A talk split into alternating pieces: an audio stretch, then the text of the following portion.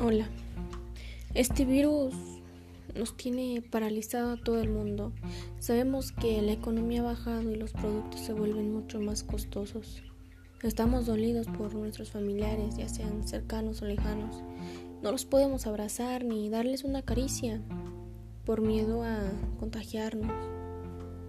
Nos duele también mucho la, la pérdida, la muerte de aquellas personas que no pudieron más sobre esta lucha. Se quedaron en cama y nunca más se volvieron a parar. Y para prevenir esto hay que hacer unas cosas muy sencillas, bastante sencillas. Lavarse las manos, mantener una higiene buena y mantener una distancia. Así acabaremos con esto mucho más rápido. Tardará un poco de tiempo en hacerlo, pero México ha caído y se ha vuelto a levantar muchas veces.